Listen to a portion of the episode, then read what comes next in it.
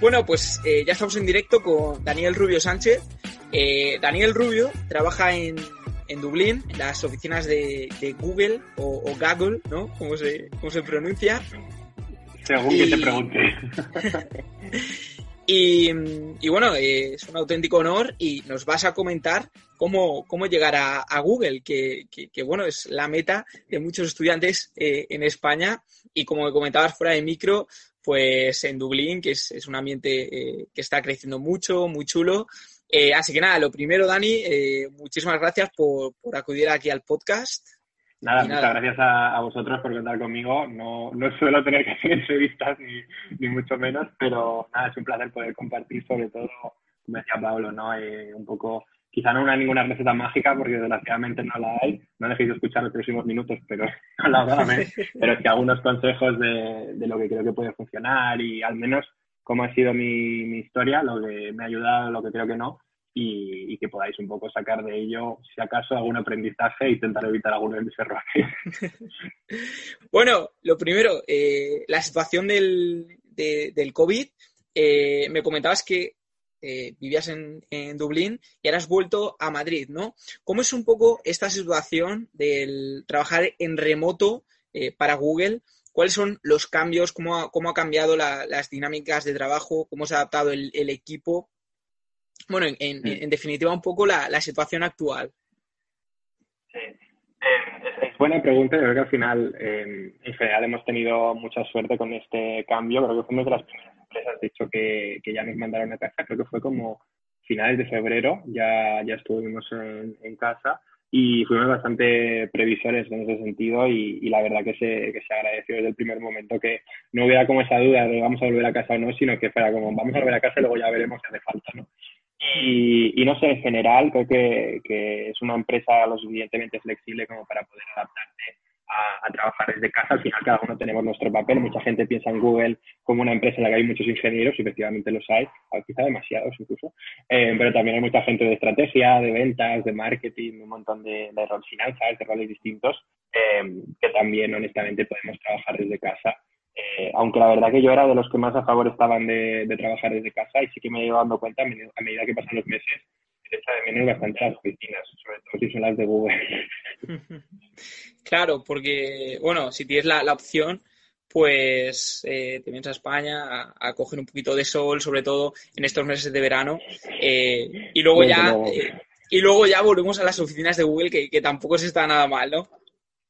No, no, no, que está muy bien. La verdad que el, el mito que existe respecto a las oficinas no es tan mito, es bastante verdad las de Dublín, por ejemplo, pues ahí desde gimnasio hay piscina, hay un mini golf, o sea, hay como cosas así que las imágenes que podéis ver por ahí detrás, ¿no? Pues ese, ese tipo de oficina existe y es, es divertido trabajar ahí. Y la verdad que se agradece mucho. Yo, yo por ejemplo, cuando trabajaba en la, la oficina como tal, pues muy a menudo eh, sacaba una hora entre, entre horas de trabajo pues para ir al gimnasio o ir a nadar un rato y la verdad que se agradece mucho poder desconectar y tener espacios también, pues por ejemplo, pues no sé si son siete, ocho restaurantes en Dublín, es una burrada el poder elegir de hecho dónde comes cada día y no preocuparte de hacer el tupper, eso vale, vale su peso en oro, la verdad. Sí, sí. Y, y, bueno, ¿esto es solo en la oficina de Google o, o también con, con, vuestros compañeros de, de Facebook, de, de LinkedIn?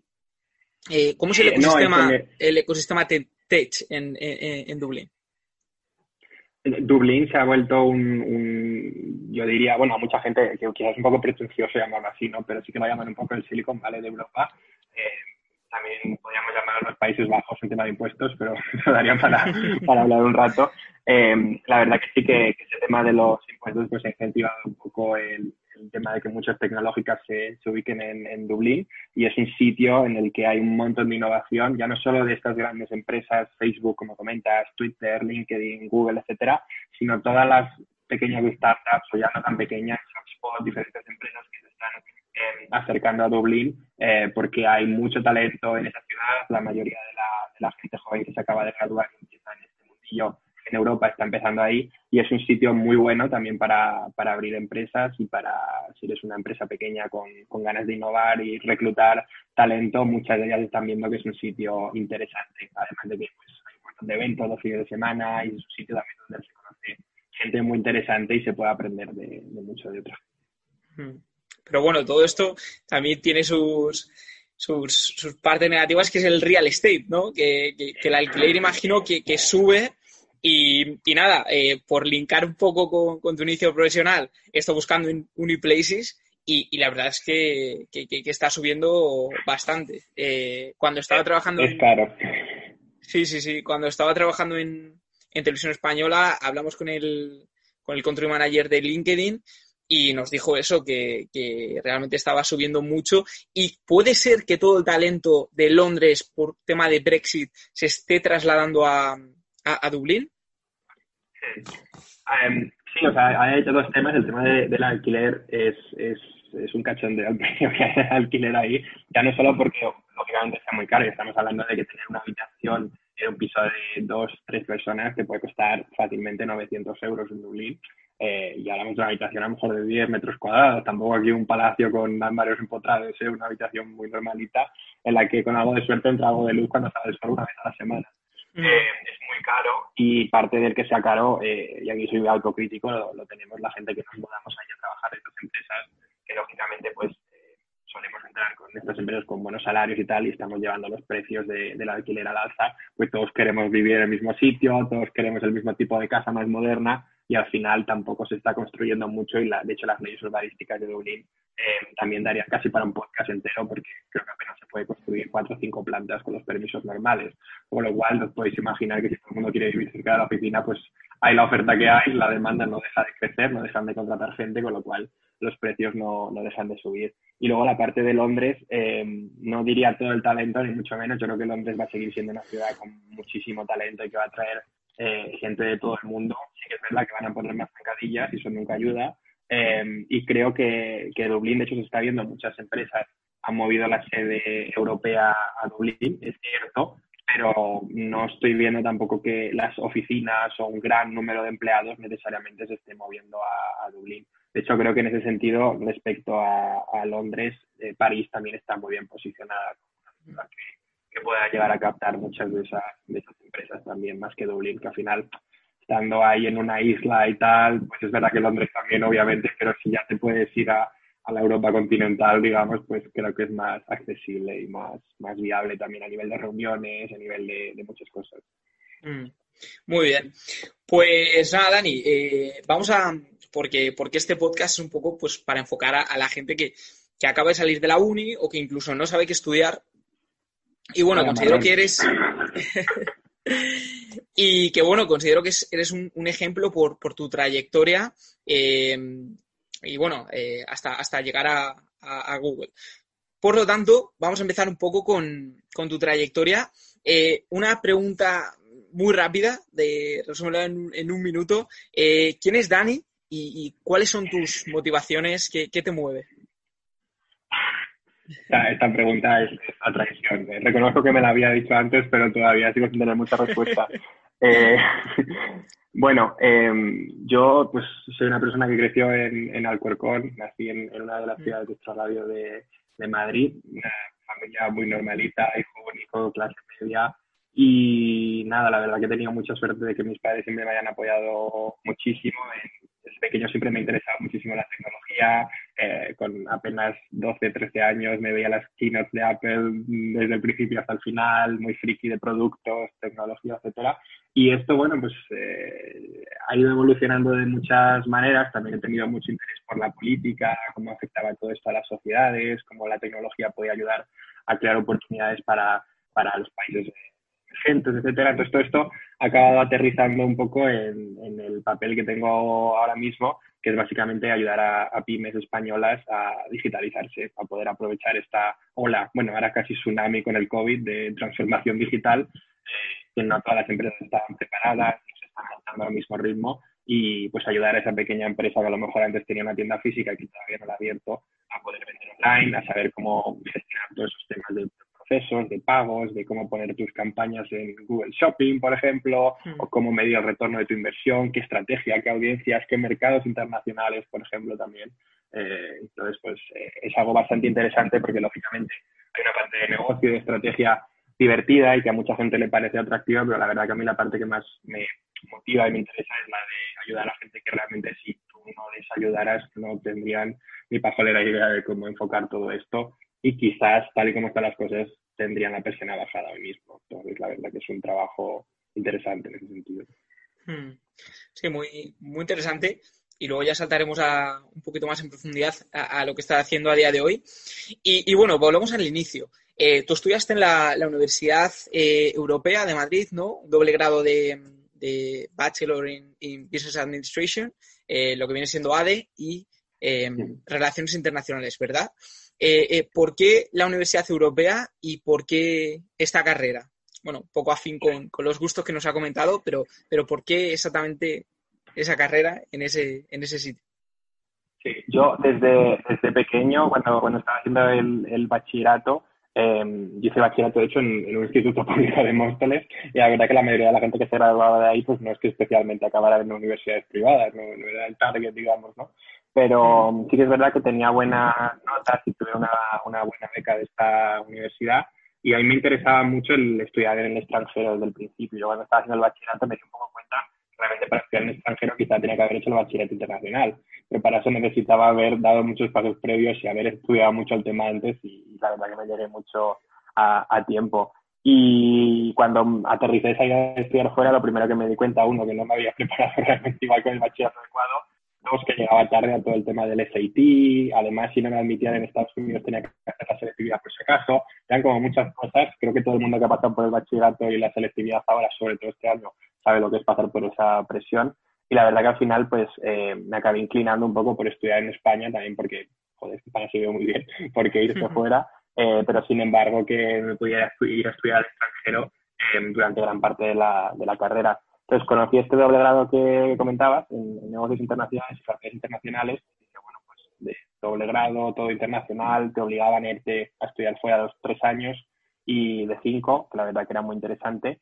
Y dije, bueno, pues, pues ¿por qué no? Me dieron la, la beca y la verdad que me salía casi al mismo precio que estudiar en la universidad pública y, me merecía bastante la pena estudiar en inglés, un montón de, de cosas en ese sentido que jugaron a favor y, nada, la verdad que aproveché bastante bien esa oportunidad y cogí un montón de intercambios que si quieres podemos, podemos hablar ahora, pero fue una experiencia bastante, bastante buena, la verdad. Sí, luego también el campus de la Europea, que está hoy, es, es, espectacular, eh, realmente. Y, y sí, eh, claro, porque lo que tú dices, eh, de, los cinco años, estudiaste tres fuera. Eh, pues bueno, realmente es, bueno, dos años aquí. Y, luego el primer año te fuiste un poco a, bueno, empezaste ese, ese viaje de estudios en la Universidad de, de, de McGill en, en, en Montreal, en, en, Canadá, ¿verdad? ¿Cómo, fue, fue un poco traumática la llegada, la verdad, Pablo, ahora que lo dices, me están fallando muchas memorias, porque al ser el primer intercambio, eh, todos los que han ido de Erasmus o han ido a Estados Unidos sabrán que, bueno, todos nos queremos ir y cuando nos vamos realmente empezamos a echar de menos el haber estado aquí en, casa con la familia.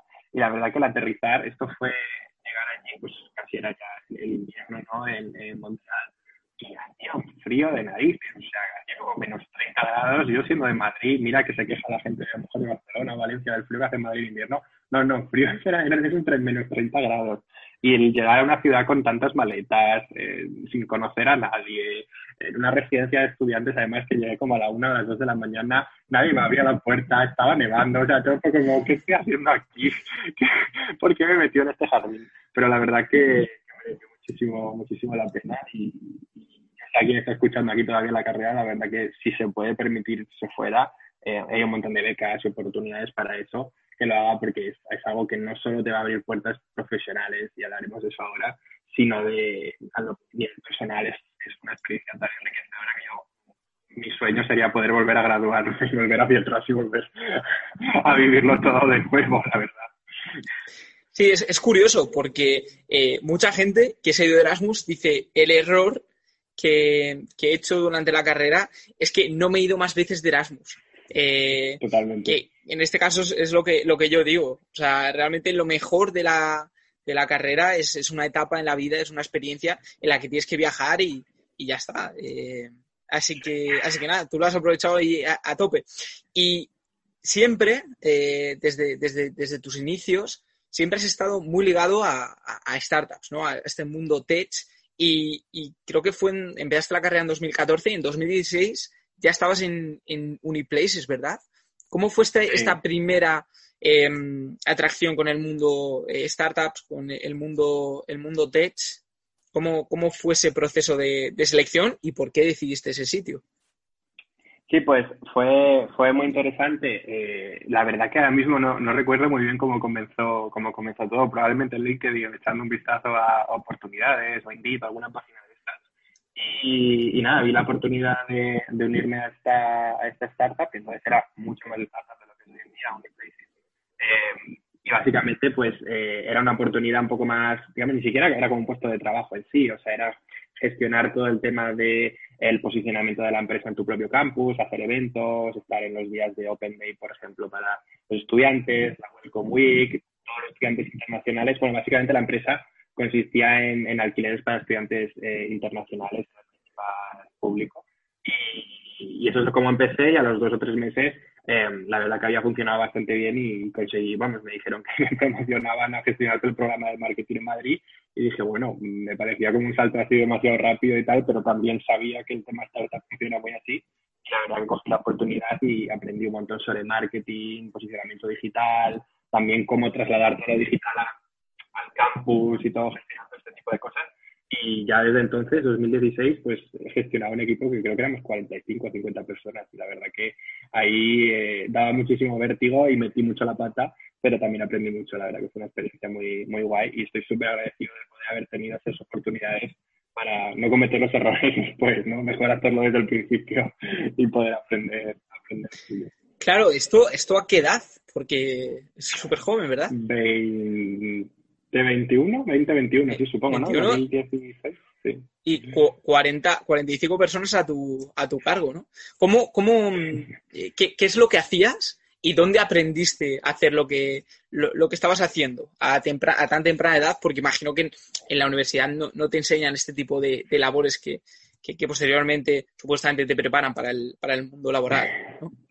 No, no hay universidad que te prepare para, para lidiar con esos problemas, desde luego. Eso sí que igual que estudies, es una cuestión que se aprende realmente eh, mientras lo vas haciendo, como digo yo, ¿no? Metiendo un poco la pata, aprendiendo de ello, pero todo preguntando a la gente de tu alrededor eh, cómo puedes mejorar, qué estás haciendo bien, qué no estás haciendo bien. Es algo que en general he intentado aplicar a lo largo de mi carrera. Hay veces que la gente ha sido más honesta y otras veces que menos, pero yo creo que si no preguntas, desde luego que nadie te va a decir lo que piensa. Hay como que generar ese estímulo para que la gente te dé eh, su opinión, su feedback y sobre todo hacerles sentir cómodos, ¿no? De que la gente diga, oye, pues es que en este tema eh, has sido un cabrón, o me has estado aquí dando mucha caña, o al revés, no me he sentido apoyado, lo que sea, es que te des ese feedback y tú puedes decir, ah, mira, pues yo que pensaba que estaba apoyando mucho a esta persona en esta iniciativa, resulta que esa persona lo ha visto justo al revés y piensa que no lo estaba, o una persona que pensaba que estaba ayudando, se ha sentido como que él estaba mm, haciendo una gestión demasiado al detalle de lo que estaba haciendo. Entonces, cada uno nos tomamos las cosas de una manera y creo que hay que ser capaz de, entender ese contexto, pedir opinión y, comprender un poco cómo lo estás haciendo. Mi, mi tarea cuando estaba gestionando este equipo, tampoco lo estoy haciendo mucho tiempo, la verdad es que como unos seis meses, eh, hasta que me marché de intercambio, de hecho, eh, pues fue básicamente coordinar todas estas iniciativas en cada uno de los campus de, de Madrid, universidades públicas y privadas, teníamos diferentes personas a cargo pues de segmento de máster, segmento de grado, cada una de las personas tenía unos objetivos de ventas. Yo básicamente tenía que coordinar que todos llegáramos a resultados, que los que no estuvieran llegando empezaran a la mesa que sí o entender qué estaba ocurriendo, a los que lo estaban haciendo muy bien, pues darles ese premio y ese reconocimiento para que continuaran, intentar gestionar un poco toda esa parte de crédito, meritocracia, entre comillas, mm. gestión de expectativas, también ver a dónde cada uno podía llegar dentro de la empresa, porque todo el mundo quería conseguir cosas, ¿no? Entonces, la verdad que fue algo bastante súper enriquecedor, la verdad. Sí, qué, qué bueno. Em, bueno, voy a aglutinar tres preguntas en uno, que están bastante, bastante interesantes, bastante relacionadas. Eh, uno es em, esas soft skills que, que, me estás comentando, que, que, debes de aplicar en un trabajo como este. Eh, entonces, ¿cuáles son las, esas soft skills eh, que, que, bueno, que consideras necesarias a día de hoy? La segunda es que ¿crees que una startup es un buen sitio para, para empezar eh, en el mundo laboral? Porque muchas veces terminas la uni y está la vía de la startup y luego la vía de la, de la consultoría. Eh, a nivel personal, yo me he metido en startup y sí que es verdad que se aprende mucho, pero también dicen que en consultoría se aprende, se aprende bastante. Y la tercera es luego ya el salto a, Salesforce, ¿no? Que fue tu segunda startup en la que tuviste eh, y cómo se, cómo se, bueno, se gestionó ese, ese cambio. Eh, bueno, tenemos que volver otra vez a, California, a Berkeley, pero, pero esas tres preguntas, si, te has quedado con ellas, eh, si no te las voy recordando. Sí, Lo, no, lo de los, lo de los soft skills, eh, que soft skills, pues yo creo que uno de ellos, y creo que es, que es muy importante, y de nuevo, que no, en general no se trabaja en la universidad más allá de tener a lo mejor que entregar un trabajo en una fecha determinada, es la planificación. Es ser capaz de entender que si tienes un objetivo, por ejemplo, a final del trimestre, a final de año, a final de mes, entender eso como puedo hacerlo el día de antes, porque en el mundo empresarial eso no funciona. En el académico igual te puedes pegar la paliza el día de antes, pero en el empresarial no.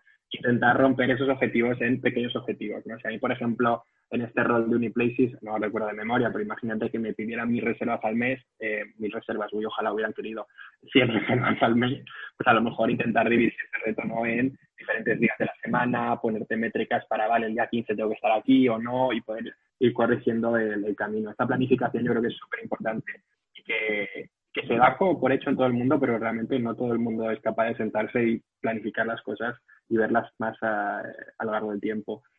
Luego el tema de las eh, startups, si son una buena, un buen arranque, digamos, profesional o un sitio donde empezar tu carrera, em, igual no me gusta la respuesta, pero creo que depende. depende un poco de lo que cada uno crea que pueda necesitar en su perfil. Es decir, hay gente, por ejemplo, que puede salir de una universidad muy preparado técnicamente o, digamos, con unas competencias em, técnicas o académicas muy buenas eh, y a lo mejor el mundo startup em, puede ser muy interesante para romper con algunas de las estructuras o aprender a ser más flexible eh, o tener quizá un ambiente de trabajo más exigente en términos de velocidad de, trabajo, creo que puede ser muy interesante para este tipo de perfil. Yo, por ejemplo, personalmente, el cambio a empresa más grande me cuadraba mucho más porque soy una persona un poco más cuadriculada, entre comillas, me gusta más planificar todo, como comentaba, ¿no? Esa estructura a mí me gusta. La verdad que en el mundo startup aprendí un poco a ser flexible pero sí que es verdad que noté que a mí me faltaba como el saber qué va a ocurrir, al menos no digo el mes que viene, pero la semana que viene, ¿no? Es un poco de poder anticipar. Y, fue de hecho un poco el motivo, conectando a la tercera pregunta, por el que pegué el, el salto a, desde el mundo startup, digamos, a, a más grandes empresas multinacionales, porque sí que vi que, que, a nivel profesional a mí me parecía más interesante el poder desarrollar una carrera en un sitio más estructurado, donde yo quizá pues pudiera saber dónde podía pasar al puesto siguiente o podía tener una estructura en la que supiera si el compañero de al lado se encargaba de una cosa o de la contraria, porque en las startups a veces todo el mundo es responsable de todo y a veces nadie lo es de todo, entonces es un poco complicado. Eh, y la verdad que en general fue, fue un cambio que yo agradecí bastante a nivel de trabajo y a nivel de cómo se trabajaba y desde entonces me he mantenido ahí, así que la verdad que me, estoy contento de haber probado el, mundo startup, pero la verdad que también me di cuenta de dónde encajaba mejor y era más la empresa grande y multinacional.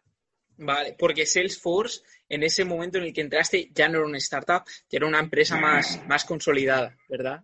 Sí, sí, ya estaban en billones de facturación. Mm. Eso ya, ya tenían, de hecho, sí, yo creo que ya tendrían 10 o 15 mil empleados para entonces, ¿no? 5 mm. o 10 mil empleados ya tendrían. ¿Y ahí, ¿Y ahí qué rol te desempeñaste? en, Salesforce? Sí, yo, yo fui becario allí, eh, como entra la, mayoría de la gente, yo no había acabado la carrera entonces, y, entré de becario en el departamento de ventas, de desarrollo de, negocio, y básicamente mis tareas fueron variadas, como la de cualquier becario, sobre todo en verano, cuando mucha gente está de vacaciones, pero básicamente fue apoyar al, al equipo de account executives que tenían ahí, digamos, el equipo comercial, y básicamente pues desarrollar desde análisis de demanda de mercado, ver un poco eh, la salud del negocio con diferentes métricas, data studio, diferentes análisis que estábamos haciendo internamente sobre cómo estaba consiguiendo sus objetivos cada, cada account executive o no, o cómo podíamos conseguir desbloquear esos temas y preparar sobre todo las reuniones con los ejecutivos de estos, estos comerciales. Es decir, cuando ellos fueran a una reunión con Cosentino o una gran empresa, ellos supieran quién era quién, quién había incluso estudiado dónde o qué cosas puedan ser de interés de cada persona y, digamos, preparar un pitch dirigido a todo el mundo que estaba en la reunión y poder decir, por ejemplo, pues resulta que el director de marketing de esta empresa ha estudiado en la misma universidad que el rep de nuestra, de nuestra empresa de Salesforce, iniciar la reunión con un, ah, he visto que tú también has estudiado en la universidad, no sé qué, qué tipo de tonterías, pero que pueden ayudar a romper el hielo, esa inteligencia, digamos, de negocio, que es una tontería porque nos dedicamos a picar datos en LinkedIn, pero sacar esa información, ¿no? Para poder, para poder preparar las reuniones y que, que saliera bien el negocio. Que a veces el negocio no es únicamente una métrica o una propuesta de negocio bien trabajada, que también sino saber realmente empatizar desde el principio con quien tienes de frente y entender un poco cómo le puedes ayudar.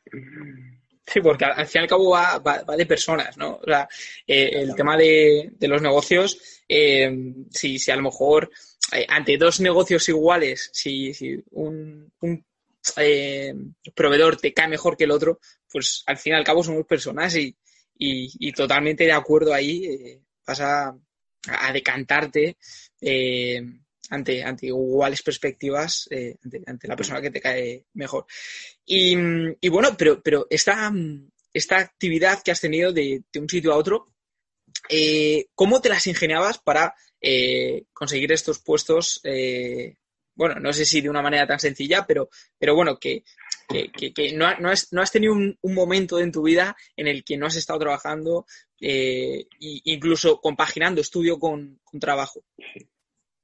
Pues em, aquí creo que es algo que a mí me hubiera gustado escuchar en su, en su día, y es que para que una de estas cosas saliera bien, había otras fácilmente 50, 60 solicitudes que no tenían respuesta o que tenían eh, la típica respuesta automática de lo siento mucho, tu perfil es muy interesante, pero hemos encontrado un mejor fin de candidato o el típico mensaje, ¿no? Y, y, eso lo recibí muchísimas veces. De hecho, yo para el verano que entré en Salesforce recuerdo que tenía un documento de Excel con todas las solicitudes que había hecho de prácticas, porque ya había hecho, pues creo que llegaba a la fila 120 probablemente, de todas las que había hecho, ya ni me acordaba de muchas de ellas. Yo decía, Dios mío, como me llamen de algún sitio de estos, no voy a saber siquiera de qué me están hablando. Y era bastante probable.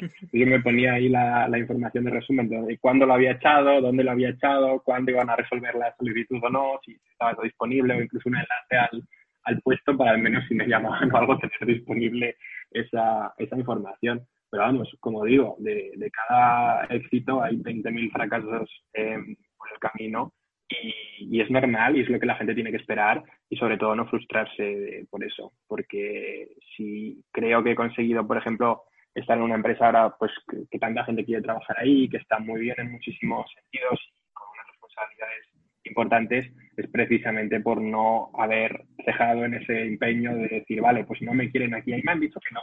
En miles de sitios que lo piensas y dices, Joaquín, pues si te dijeron que sí en Salesforce, ¿cómo te dijeron que, que no en esta otra empresa que a lo mejor no es tan importante o tan buena? Pues pasa, porque pasa y a veces simplemente no encajas bien o no saben valorar tu talento o a lo mejor no es el momento ideal para que tú encajes en esa empresa o mil motivos que se nos escapan, pero creo que lo que la gente tiene que entender también es que eso no es nada personal y se lo tiene que tomar como un no me quiere nadie, soy un fracaso, no voy a conseguir nunca mis objetivos, sino como un Mm, síguelo intentando porque en algún momento sale y a mí me ha ocurrido que en muchos sitios en los que ahora mismo no trabajaría ni mucho menos, entonces me dijeron que no y sin embargo en otros que uno pensaría a priori que son mejores me dijeron que sí, lo cual es como un poco contraintuitivo, ¿no? Pero, pero ocurre.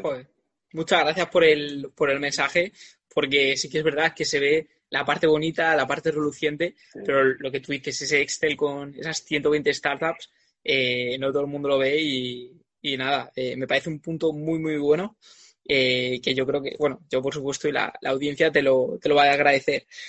Eh, y bueno, nos vamos a, a California, a Berkeley. ¿Cómo fue esa experiencia? Porque también lo compaginaste con, con, con un trabajo en la OCDE. ¿cómo, ¿Cómo fue ese año? Debió ser el, vamos, yo me imagino espectacular, casi al nivel de Google. Sí, bueno, esto, esto coincidió que el, el, intercambio de California fue desde enero hasta final de año, digamos que fue el segundo semestre, y el primer semestre yo tenía clases en Madrid, pero estuve en París trabajando en la OCDE. O sea que también hubo ahí como más intercambio todavía, y me tuve que tomar clases además a distancia, que ahora todo el mundo está acostumbrado, pero entonces yo tuve que ingeniármelas. Bueno, de hecho es que bueno, tuve que presentar esto al decano, no sé qué, las asignaturas que existieran en un grado que se pudieran dar online para matricularlas. Yo di clases de Derecho que tenía de, de la carrera de Relaciones Internacionales a través del grado en Derecho, matriculado con los de Derecho, que daba la misma asignatura que yo, pero ya había dado tres años de Derecho, por lo cual, aunque fuera la misma asignatura de Derecho Internacional Público, ellos hablaban en un idioma que yo era como, no entiendo nada, ¿no? Y eso además de trabajar al mismo tiempo, la verdad que, que fue, fue duro, pero mereció mucho la pena, la verdad que la, experiencia de la OCDE fue súper enriquecedora.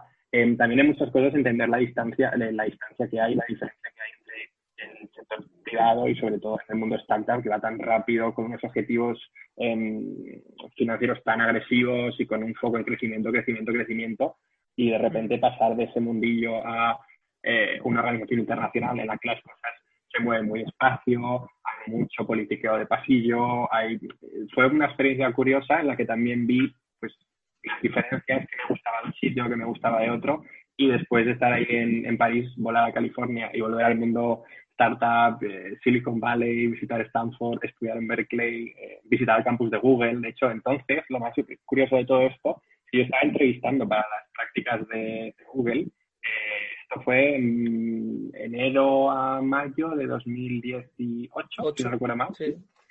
Y, y entonces yo estaba entrevistando para las prácticas que fueron ese verano. Y yo recuerdo que estuve visitando el campus de Mountain View de Google mientras estaba entrevistando para las prácticas y después de volver ahí dije, yo te voy a conseguir que me den un trabajo aquí porque esto es una maravilla. Y me lo ocurre mucho y efectivamente al final acabó, saliendo. Ya, es porque luego empezaste la, eh, ese proceso de entrevista para, para Google, eh, no en Mountain View, sino en, en Dublín. Eh, ¿cómo, ¿cómo, es ese proceso? Em, ¿Es largo? ¿Qué es lo que tienes que hacer? ¿Cómo son las entrevistas? Em, para alguien que quiera em, hacer una internship en, en Google? Sí, lo primero es que lo intenten. Eh, yo no daba un duro porque me fueron a contratar en Google, no tenía el perfil. Ahora se ve así, e igual se ve más claro, ¿no? Pero porque hay muchas cosas que se han ido sumando después que dan como un poco de coherencia. Pero entonces yo era alguien que había hecho unas prácticas de Salesforce y había trabajado en la OCDE, que eran como dos mundos eh, casi un poco contradictorios, ¿no? De este va a tirar por negocios, va a tirar por política internacional, de qué le gusta, ¿no? Y, la verdad que lo primero que diría es eso, que lo intenten, que no hay un perfil definido de empleado de Google. Eh, tengo compañeros que han estudiado biología y están trabajando en Google en marketing de producto y dices, ¿cómo es posible? Pues realmente lo que contratan no son necesariamente em, los skills técnicos, que obviamente si es alguien que pues ha demostrado esa capacidad estudiando en universidades o con una buena nota media o con proyectos o un portfolio personal interesante, muestra, pero es lo que realmente contrata es gente que sea capaz de aprender rápido eh, y gente que realmente sea capaz de trabajar en equipo. Pues lo primero que diría es eso, que no por necesariamente no haber estudiado en no sé qué sitio o, no haber estudiado no sé qué carrera o tal, no te van a contratar. Eso no es cierto soy el, vivo ejemplo de, de, que no es así porque ni siquiera mi perfil iba sea, yo ni creé el, club de emprendedores en mi universidad, ni estaba en el club de consultoría, ni había creado una empresa con 14 años. O sea, hay mucha gente así también, obviamente, pero no necesariamente. Y eso lo primero. Y luego el proceso fue muy largo, la verdad. Y de hecho, yo ahora trabajo como, como entrevistador también de vez en cuando con candidatos que están en mi equipo. Y es un proceso muy largo. Estamos trabajando en acortarlo y tal, porque la verdad que es, es excesivamente largo, a mi juicio. Y yo lo solicité esto como en octubre aproximadamente, yo creo, y hasta febrero no tuve noticias de siquiera que les interesaba mi perfil. Y esto fue en febrero, apenas un mes o así de aterrizar en Berkeley, que fue como, wow, lo estoy pasando muy bien y encima Google me quiere contratar, en plan, wow. Luego, claro, luego me enteré de que tenía que hacer no sé cuántas entrevistas y dije, bueno, ya veremos qué, qué pasa con todo esto. Mi, mi, el proceso de becario es más corto, creo que normalmente, no sé si ha cambiado esto, cogerlo con pinzas, revisar la página web de Google Careers, ahí estará todo, pero suelen ser creo que como mínimo tres o cuatro entrevistas para ser becario. Eh, con gente del equipo. Claro, ¿qué, tipo de, entrevistas suelen ser? ¿Qué, os preguntan sobre, sobre, tu vida personal, eh, resolución de problemas? Sí, son, entrevistas muy estructuradas, es decir, las, entrevistas que te puedes encontrar ahí, eh, los entrevistadores, en este caso yo que, también eh, entrevistas, tenemos una rúbrica, todo está bien medido, se sabe qué respuestas, digamos, tienen qué valoración, obviamente siempre hay margen de creatividad y eso se valora para bien, pero sí que en ese sentido no es como que si te entrevisto yo, mi entrevista va a ser muy, muy diferente de otro compañero. Tenemos nuestro estilo, el tono, la empatía, pero en general el tipo de, preguntas o de marcos, digamos, que utilizamos para evaluarlo es más o menos lo mismo. Y son entrevistas en las que normalmente se hacen muchas preguntas de comportamiento, es decir, de qué harías tú si o em, cuéntame una situación en la que tú hayas conseguido esto o no hayas conseguido esto y seas capaz de evaluarte a ti mismo eh, y evaluar a los demás, y evaluar el contexto de tus decisiones, el por qué has tomado esas decisiones, por qué has actuado, cómo has actuado. Entonces, sobre todo, como decía, no, no queremos saber si sabes programar en cinco idiomas, sobre todo yo trabajo en, en el equipo de estrategia y venta, o sea que tampoco es que sea muy, muy útil, en otros equipos igual sí, pero en el nuestro realmente necesitamos entender que sea gente que sea capaz de aprender, sobre todo porque el producto y todo lo que tiene que ver con tecnología si te piensas que lo sabes todo este año, el que viene a estar desactualizado, con lo cual tiene que ser gente curiosa que sea capaz de aprender gente que sepa trabajar en equipo. O sea, yo trabajo normalmente con tres y cuatro personas distintas al día, sobre todo ahora por videollamada, y tienes que saber eso, trabajar en equipo, saber qué son los incentivos de cada persona, saber cuáles son tus fortalezas y debilidades también a la hora de trabajar para poder currar en ello y, y si a lo mejor eres una persona que digamos, pues a lo mejor controlas mucho, te gusta hacer, digamos, el que lleva la batuta, pues empezar también a entender que el resto también puede gustarle eso y que tienes que ser flexible, o a lo mejor si eres el tío que se queda callado y sigue al resto, pues empezar a desarrollar esa capacidad de marcarte también la agenda, ¿no? encontrar ese equilibrio de más o menos sano. Qué bueno, vale, eh, perfecto. Porque, bueno, eh, no bueno las, las entrevistas de, de, por ejemplo, Amazon son entrevistas eh, bastante eh, cerradas, ¿no? Con unas respuestas bastante claras, eh, por lo que me estás dando a entender, en Google se valora más la, creatividad, ¿no? Esas, soft skills de las que hablábamos, en lugar de esas, esas eh, por lo menos para, para el departamento de ventas, yo imagino que, que para los ingenieros, pues tienes que saber la programación, todos los lenguajes, en el que nosotros la, la, parte menos técnica nos perdemos, eh, pero, pero sí, eh, muy, interesante estas, estas soft skills. Y bueno, no me quiero enrollar con este, en este tema porque luego está la parte de, de Google cuando ya entraste definitivamente y, y, llegaste a pasar por la, por la London School eh, of, of, Economics, que es, que es, yo creo que es la, la escuela más reputada e, en Londres. ¿Cómo fue este, esta experiencia, este paso por, por esta escuela? Bueno, yo, yo no me lo creo, la verdad que, de hecho, tengo por ahí una foto en Instagram, creo que como de 2015 o algo así, en la que visité Londres eh, con mi madre un fin de semana y le dije que tenía que ir al campus porque yo alguna vez estudiaría ahí y me hice la foto y todo. Y igual. Acabó, acabó llegando. que no llegué. Llegará, llegará, Pablo, ya verás, yo te digo que esto es cuestión de, tiempo. Si no es la carrera, es máster, si no, eh, cualquier otra cosa, la MBA o lo que llegue. Pero, pero sí, realmente experiencia muy buena, estudié ahí otro semestre también. Y, nada, fue parte de mi universidad que tenían un programa de intercambio, creo que para los 10 o 12 estudiantes, digamos, que lo solicitaban con más nota y con que ellos seleccionaban básicamente, era un proceso bastante competitivo también, porque todo el mundo quería ir, no te puedes imaginar. Y, la experiencia fue estupenda, o sea, tuve profesores, eh, ahí fue estudiar relaciones internacionales, tuve profesores como Michael Cox, que bueno, había leído libros suyos en primero de carrera y que, mm. bueno, han fundado el primer departamento de relaciones internacionales de toda Europa, o sea, gente que es como súper reputada en este mundo y poder estar en una clase de apenas 15, 20 personas con un hombre como ese que nos contara sus experiencias, pues hablando con diferentes diplomáticos o cosas así, me pareció súper, súper enriquecedor y una forma además de dar las clases muy a las de España. En general yo mi universidad es muy distinta en eso, pero en general la universidad española es como muy pasiva, del profesor da la clase, el resto toma notas y si acaso en alguna tutoría o lo que sea y tal, ya participas, ¿no?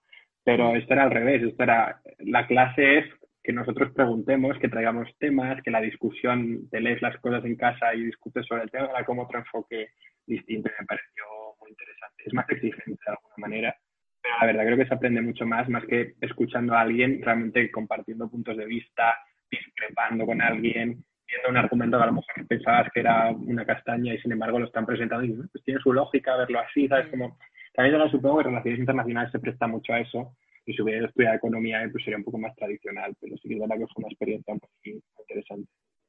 Qué bueno, mucha más, sí, participación. ¿Y qué opinas de esta, de esta tendencia ahora de que de, Harvard y Stanford eh, pues van a seguir eh, ofreciendo sus clases online. Eh, ¿Qué opinas de este, de este tema que es un poco trendy topic ahora mismo? ¿Crees que, puede equivaler una clase presencial a una online? Y, mm. es, ese proceso de, networking, de conocer a gente, de, estar compartiendo clase con, con profesores tan reputados, eh, ¿cómo crees que puede, que puede afectar en el futuro? Em, yo aquí, o sea, soy bastante crítico con cómo se están tomando las decisiones, sobre todo porque em, creo que la última persona que se está teniendo en cuenta aquí en todo esto son los estudiantes, que son los que realmente mantienen la universidad abierta. Y, pretender, por ejemplo, como estas universidades que has mencionado, em, seguir cobrando las mismas tasas universitarias cuando la experiencia de estudiante es radicalmente distinta, pero ya no solo a nivel de, de clases, es a nivel de, por ejemplo, la participación, ese debate, mm. todos los intangibles que rodean a estudiar en esa universidad, que es realmente lo que aporta valor. Obviamente en Harvard hay profesores reputadísimos, en cualquier universidad, la LSE o en Princeton, en cualquier universidad, los profesores son excelentes. Pero llega un punto en el que si son tan investigadores o tan académicos, tampoco los aprovechas tanto. Tienes tus dos, tres horas de clase a lo mejor a la semana con ese profesor y poco más.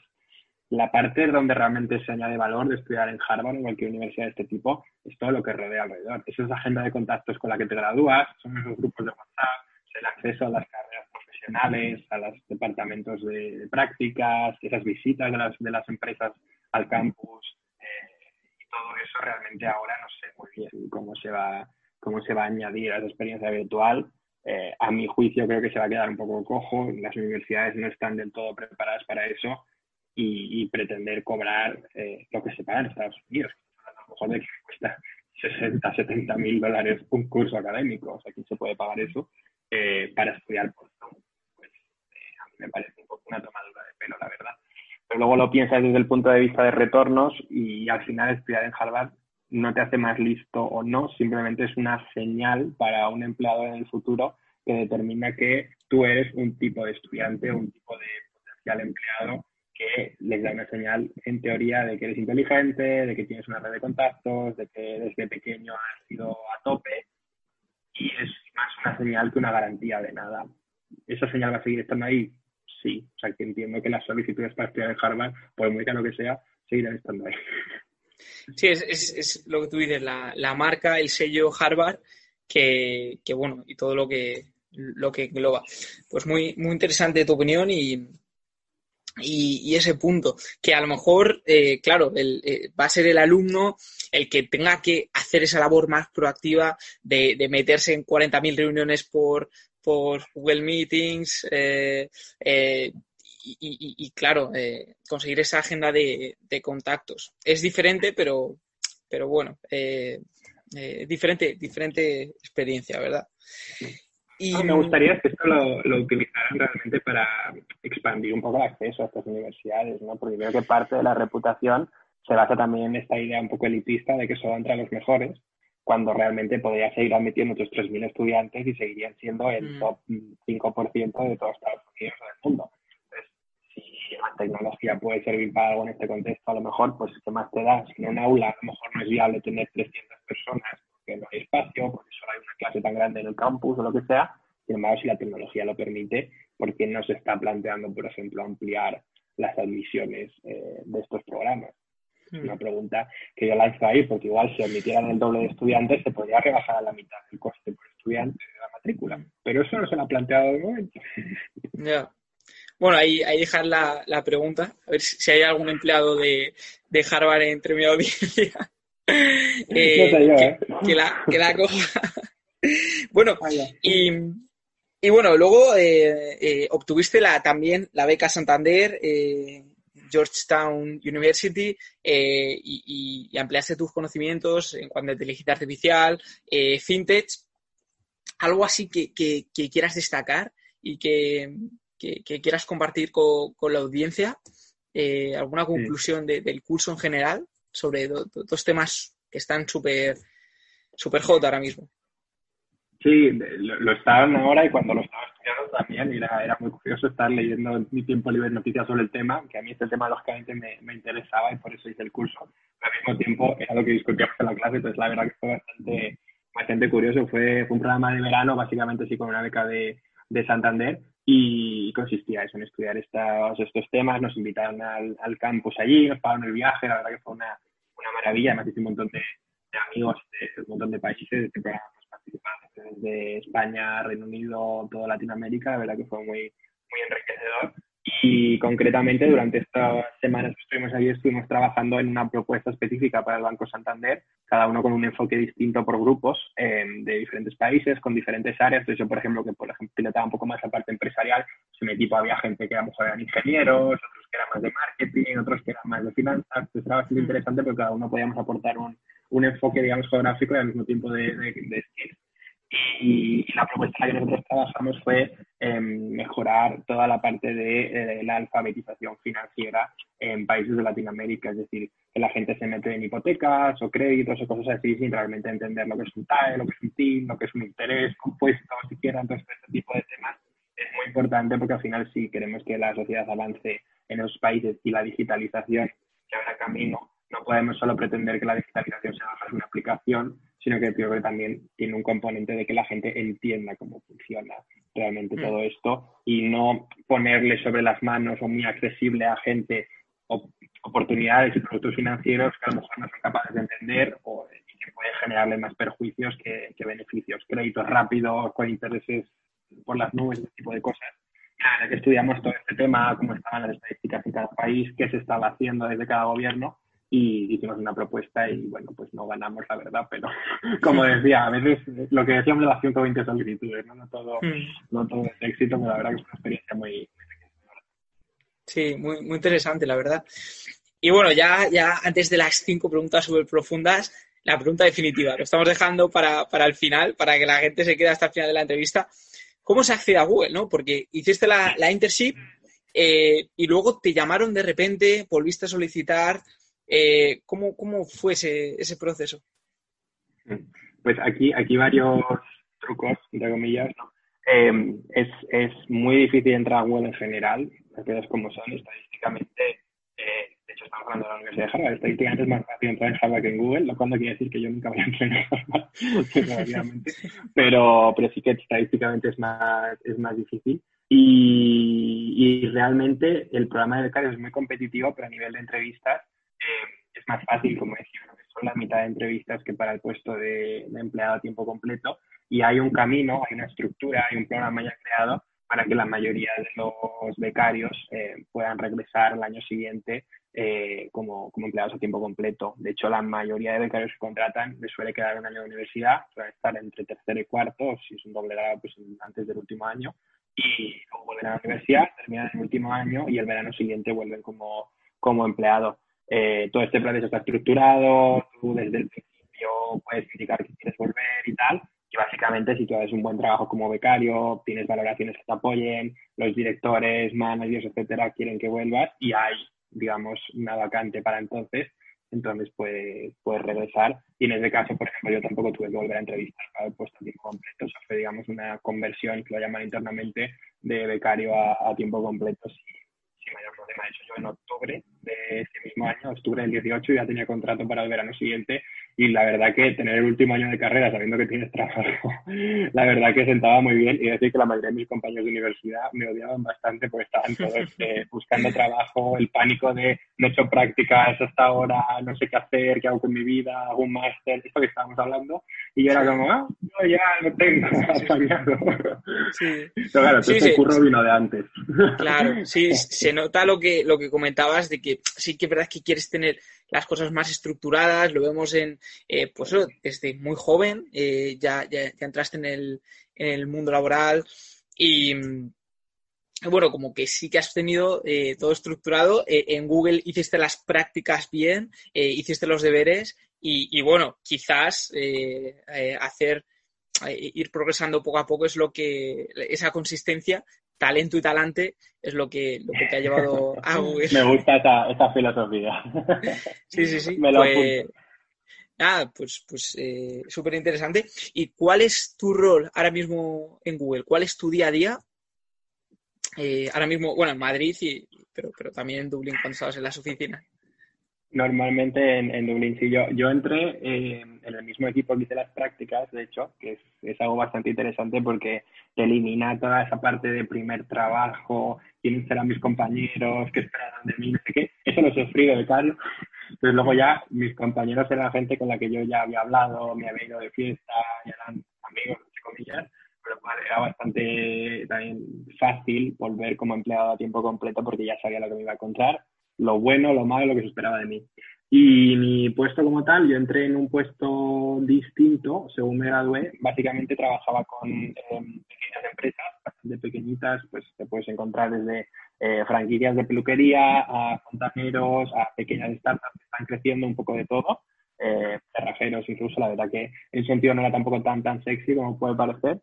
Y, lo que te comentaba durante, durante la entrevista es toda la parte de ayudarles a digitalizarse, ¿no? Que a lo mejor el típico cerrajero que está colgando anuncios en las parolas, en plan de eso es útil o viable o quién le está llamando desde ahí y que ponga ese anuncio en una farola digital que se llama Google, en el que realmente podemos seguir el número de clics, podemos saber si es interesante o no el anuncio, si es relevante, cuántas, digamos, de los servicios que le está llegando vienen a través del anuncio, poder medir todo y realmente hacerlo de una manera eficiente. Y nada, estuve en este puesto como seis meses y, tuve suerte de que eh, pues mis jefes pensaban que lo estaba haciendo bien y, eso, y nada, me ofreció una oportunidad de ir a un puesto, digamos, por encima, con menos empresas, especializándome en las startups ahora y las universidades, es lo que trabajo, sector educativo y universidades, y ahora pues tengo la mitad de clientes, trabajo mucho más en profundidad con ellos y, de hecho ahora gestiono pues anualmente creo que son entre 30 y 40 millones de euros. Queda bastante vértigo, la verdad. Pero bueno, te vas acostumbrando. Sí, sí, sí. Guau, súper, súper guay la, tu experiencia y tu carrera laboral hasta, hasta bueno, tu edad que, que, realmente es muy joven. O sea, yo no sé, te vuelvo a entrevistar a los, a los 60 y, y vamos a ver lo que, lo que has conseguido. Yo creo que a partir de ahora me lo voy a tomar más, más despacito. Y, bueno, eh, ya la última pregunta. Eh, ¿Dónde te ves en 5 o 10 eh, años ahora mismo? Millón, ¿no? Esta, esta no sé muy bien qué dice en Google. Sería, será gracioso si, si esto lo ve alguno de mis compañeros que me entrevistó y bueno, no, no, nos engañaste. Eh, yo me veo desde luego en, en, algo relacionado con el sector de la tecnología, la innovación, eh, todo el cambio que trae esto. Eh, me parece que es prioritario que haya gente que esté metida en esto, que, que no se lo vea la parte, digamos, económica o uy, qué grande es Google o qué dinero hace o eso es muy importante, lógicamente, pero creo que lo que realmente cambia el mundo es, son las oportunidades que puede traer toda esta digitalización y asegurarnos de que no es algo que se quede arriba y que solo beneficie a unos pocos, sino de lo que se puede aprovechar, lo que decía, hasta el pequeño cerrajero de Madrid que a lo mejor no sabe muy bien ni cómo eh, abrir una página web o la tiene y no se acuerda de nada o ese tipo de cosas, ¿no? Ayudar a toda esa gente a aprovechar esta oportunidad, a que lo entienda y, a competir en, un sistema global que cada vez es más difícil, cada vez es más agresivo, cada vez es más competitivo y como país creo que nos tenemos que poner mucho las pilas en ese sentido y, y no, digamos, seguir lo que hacen los demás, sino posicionarnos como un país que realmente tenga iniciativa, que podamos aprovechar muchas de las cosas de las que, de las que tenemos como ventaja. O sea, el otro día lo hablaba con mi familia y no, está directamente relacionado, ¿no? Pero somos un país, por ejemplo, que en temas de tecnología, por ejemplo, el tema de los eh, de la industria fotovoltaica, todo este tipo de cosas, los paneles, etcétera, podríamos ser un país puntero increíble, sin embargo somos el país que le puso un impuesto al sol. Entonces, es algo que este tipo de cosas me llama mucho la atención y creo que como país tenemos que, que cambiarlo. Ahora mismo estoy en el sector privado, es muy lucrativo, lógicamente, se vive muy bien, las oficinas que tienes detrás son estupendas y, lo disfrutaré durante un tiempo en ese sentido, pero no es mi objetivo tampoco hacer una carrera, digamos, en la industria de la tecnología para siempre. Eh, me gustaría quizá pivotar hacia todo lo que tiene que ver con la regulación de la industria, una parte más política quizá, eh, y, traer también esta visión del sector privado y de todo lo que puede traer bueno y malo eh, a quienes realmente son los que mueven el mundo, que realmente no son necesariamente las empresas, sino muchas veces pues, la Comisión Europea o la organización internacional de ese tipo, que tienen también mucho que decir y no siempre entienden realmente cómo funciona este mundo. Vale, muy, muy interesante. Eh, bueno, pasamos a las, las eh, cinco quick questions, súper rápidas. Eh, ¿Qué te, te pasa? Eh, bueno, número uno. Eh, consejo que darías a una persona que acaba de entrar en la uni y otra eh, a una persona que, acaba de salir y, se va a enfrentar al, mundo laboral ahora mismo. uno que acaba de empezar la uni y otro que acaba de dejarla, básicamente. Sí, sí, sí, Vale, pues uno que acaba de empezar la universidad, eh, le recomendaría que entendiera que la universidad no son las clases, la universidad empieza por las clases, pero tu experiencia en la universidad no termina cuando termina la última clase, es cuando empiezan todas las oportunidades para estar en clubes, para ir a charlas, para realmente aprender de tus profesores. Eh, por ejemplo, acompañar muchas veces a profesores míos a platos de televisión o de la radio cuando iban a hablar, se aprende tantísimo de ese tipo de cosas. Realmente, no necesariamente hacerte el estudiante pelota del profesor, entiéndeme, pero se puede aprender muchísimo de ellos, de compañeros, meterte en, asociaciones de estudiantes, hacerte delegado, qué sé yo, hay 20.000 oportunidades que, que, no se entienda la universidad como algo que sea un profesor, una pizarra que te da clases, sino es una experiencia más completa y ya no solo dentro de la universidad, sino también fuera. Todas esas prácticas, oportunidades de estudiar fuera, eh, me parece importantísimo. Y para alguien que haya que esté a punto de terminar, eh, creo que sobre todo yo he estado ahí y sé lo jodido que es. no sé si, vale para jodido. Bueno, igual, igual, ponen aquí un pito mientras digo esto.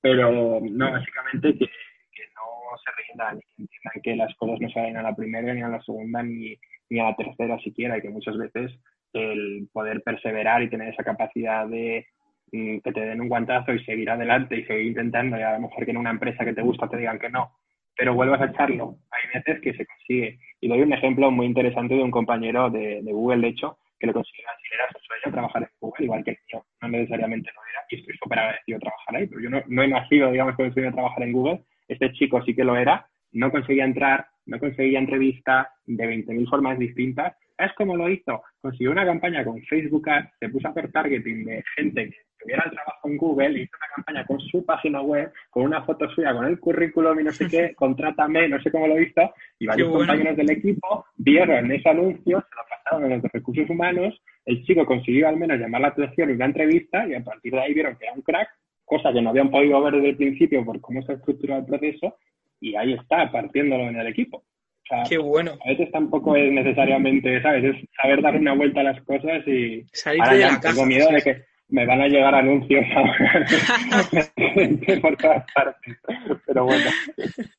No, que bueno, pues esa opción ya no, porque esa opción ya está, ya está hecha. Y además en Facebook no os anuncies nunca, mejor Google. No, no, no. y bueno, pues eh, la siguiente, eh, ¿qué es para ti el éxito, Dani? Para mí el éxito es eh, influenciar o liderar los temas que te interesen y divertirte en tu trabajo. O sea, poder hacer algo que te apasione, poder tener un impacto en el ámbito que a ti te guste y sobre todo si vas a pasar, al final trabajamos muchas horas al día, eh, yo bastante menos igual que consultor, pero decir muchas, muchas horas, tampoco que trabajes pues eso, 8 o 9 horas al día, no, no te las quita nadie. Y son muchas horas para estar haciendo algo que no te guste o algo que no disfrutes. Creo que el poder hacer algo que te apasione, y hay días duros en todo, ¿eh? y en Google también, hay días que son una verdadera mierda, hablando claro, y tienes un montón de problemas, y los clientes no les va bien, y, cierran la persiana, y, les recomiendas algo que ha funcionado bien siempre y ahora no funciona y les va mal, y hay días muy duros. Y eso la gente no lo ve en LinkedIn. Todo el día está la gente compartiendo qué estupendo y maravilloso soy, pues hay días muy. Y, y que realmente el balance sea positivo. O sea, yo creo que al final el poder aprender de un trabajo y que pese que haya días malos, en general, que lo pases bien y tengas compañeros con los que puedas, disfrutar, a mí eso me merece mucho más la pena que cualquier oficina súper bonita, sala de gimnasio o menú estupendo para comer. Eso está estupendo. Que, también. también. Pero... Eso que este cara no lo tenemos, duele también, pero la base tiene que estar ahí. Vale, qué bueno. Eh, bueno, la, esta ya la saltamos porque hablamos sobre las habilidades soft y hard skills que son imprescindibles para este siglo. Eh, bueno, como comentabas, un poco estar abierto a, todas las experiencias y, bueno, al fin y al cabo, pues, pues eh, ser eh, buena persona o, por lo menos integrarte bien en tu, equipo de... por lo menos intentarlo. Sí, sí, sí. integrarte bien y tener esa empatía para, trabajar en equipo. Eh, pasamos al siguiente. Eh, ¿Cuál es tu relación con el dinero? ¿Cómo ves el dinero como, como, un medio de libertad? Una meta que no lo considero conociéndote. ¿Cómo es el Es verdad que me la habías preguntado, pero como que en mi cabeza la, ha anulado dice, uy, está muy complicada. Y no la recordaba. Em, a ver, la verdad que para mí en sí mismo, a ver, lógicamente todo el mundo quiere ganar mucho dinero, obviamente no descubro nada que no esté en internet, Google mucho dinero y se paga bien y se vive bien, pero para mí en sí no es, no es, no es un objetivo ganar 4.000, 5.000, 6.000 euros al mes, no, o sea, no cambia nada. Y creo que llega un punto en el que a partir de que puedas vivir cómodo, te da igual cierto margen. ¿no? Creo que el retorno marginal en este caso empieza a decrecer, eh, vamos, increíblemente a partir de determinada cantidad. A mi juicio, al final, el dinero es, es una oportunidad de poder disfrutar de tu tiempo libre. O sea, para mí, dinero es no trabajar hasta las 12 de la noche. eso, eso para mí es, dinero, no, no el sueldo, el poder irte de vacaciones con tus amigos, el poder disfrutar de, tu tiempo libre, ver a tus padres, el poder saber que a las 6 o las 7 desconectas y nadie te va a estar persiguiendo en el móvil. Eso mm, es lo que llaman salario emocional, que es un poco cursi, pero, pero para mí eso es casi tanto o más importante que, que, lo otro. Y obviamente si el dinero te puede permitir viajar, que ahora no tanto tampoco, te puede permitir ese tipo de cosas, eh, para mí eso es lo que, lo que realmente merece la pena. Pero vamos, ya te digo, llega un punto en el que ganar 3.000, 4.000, 5.000, que yo qué sé, no, no hay diferencia realmente, sobre todo a nuestra edad. Es que son cantidades que, ¿qué más da? O sea, realmente, yo mm. prefiero realmente que, que, que, no, digamos, me sienta todo el rato con presión de trabajo o, o poder, una cosa que valoro mucho es poder coger vacaciones cuando quiera. Yo no me tengo que decir a mi jefe, cuando me cojo vacaciones, yo las cojo, le aviso por cortesía y ya está. Eso para mí vale mucho dinero. O sea, el no tener que, decir a tu pareja o a tus padres, oye, que no me puedo ir porque mira, tengo... No, no, yo tengo esa, ese margen y para mí eso vale muchísimo. Ese es mi mm. dinero. Ese, ese salario emocional, sí, sí, sí. Qué bueno. Y, y ya la última. Si te pudieses comprar una máquina en el tiempo y retroceder para atrás, ¿hay algo que cambiarías o, no? Que no cambiaría, pues mil cosas. Claro que cambiaría muchas cosas. Eh, sobre todo, no sé, sobre todo el disfrutar más del, del camino. Yo creo que, es algo que sí que recomendaría mucho. Eh, normalmente creo que, sobre todo la gente que estamos muy metidas en carreras profesionales como muy orientadas al éxito, o ambiciosos, o estás metido en una startup, o cosas de ese tipo, somos gente que estamos todo el rato con él, ¿qué viene después? ¿no? Mm. Consigues entrar en Google y es como, ahí, luego qué viene. Y consigues entrar en Uniplaces y luego qué viene. Entonces, ese permanente que viene después lógicamente ha dado sus resultados y estoy muy contento en ese sentido y, agradecido de estar donde estoy, no se entienda de otra manera. Pero sí que es verdad que, también creo que pararte a veces un ratito y mirar alrededor y decir, joder, qué bien estar aquí o qué agradecido o qué suerte tengo de estar aquí, pues no viene mal de vez en cuando para poder poner las cosas en perspectiva y decir, joder, a lo mejor no he conseguido esta otra cosa, pero es que he conseguido estas cinco que me propuse también, ¿sabes? A pesar de que me han venido muchos guantazos, como hemos dicho antes, pero, hmm. ¿sabes? Que, que te puedas también ver las cosas en perspectiva y, y, aprovechar el momento. O sea, no enfocarte en el, en el conseguir la siguiente meta, sino en ese proceso de llegar a ella y, y hacer amigos por el camino y, y no necesariamente dedicarle todo tu tiempo, toda tu energía a trabajar sino a veces también, pues, cogerte más vacaciones. Es algo que a lo mejor no hubiera querido hacer. Lo pienso ahora y digo, jolly, también es verdad que todos mis amigos iban de vacaciones y yo, pues, o trabajaba, o estaba por ahí fuera, o estaba en una startup, o estaba en París, o estaba... Y no me iba mal y no me quejo y estoy súper agradecido, pero sí que es verdad que lo piensas ahora y dices, a lo mejor me hubiera gustado trabajar más, o trabajar un poco menos y, y tener un poco más de vacaciones o algo así, ¿sabes? Es algo que, bueno, tampoco es que sea como un error en ese sentido, pero sí. diferentes. Pues nada, Dani, eh, muchísimas gracias por.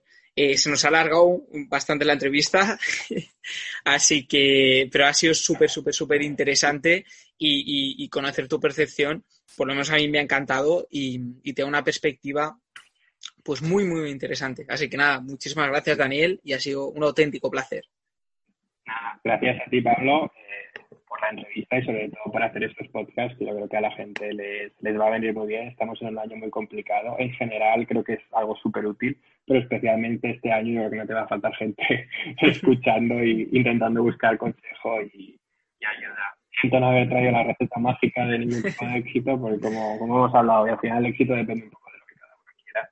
Pero si de algo sirve para orientar, pues me alegro mucho y, encantado. Y cualquier persona que lo escuche y quiera hablar, yo siempre encantado. Me puede escribir por LinkedIn o Twitter o lo que sea, y, y yo siempre encantado de ayudar. Mi carrera ha tenido mucha suerte de tener gente que me ha echado la mano siempre y, y ha estado ahí, y creo que es hora también de devolver Vale, pues nada, Daniel Rubio Sánchez en LinkedIn y, y nada, aquí lo dejamos. Muchas gracias.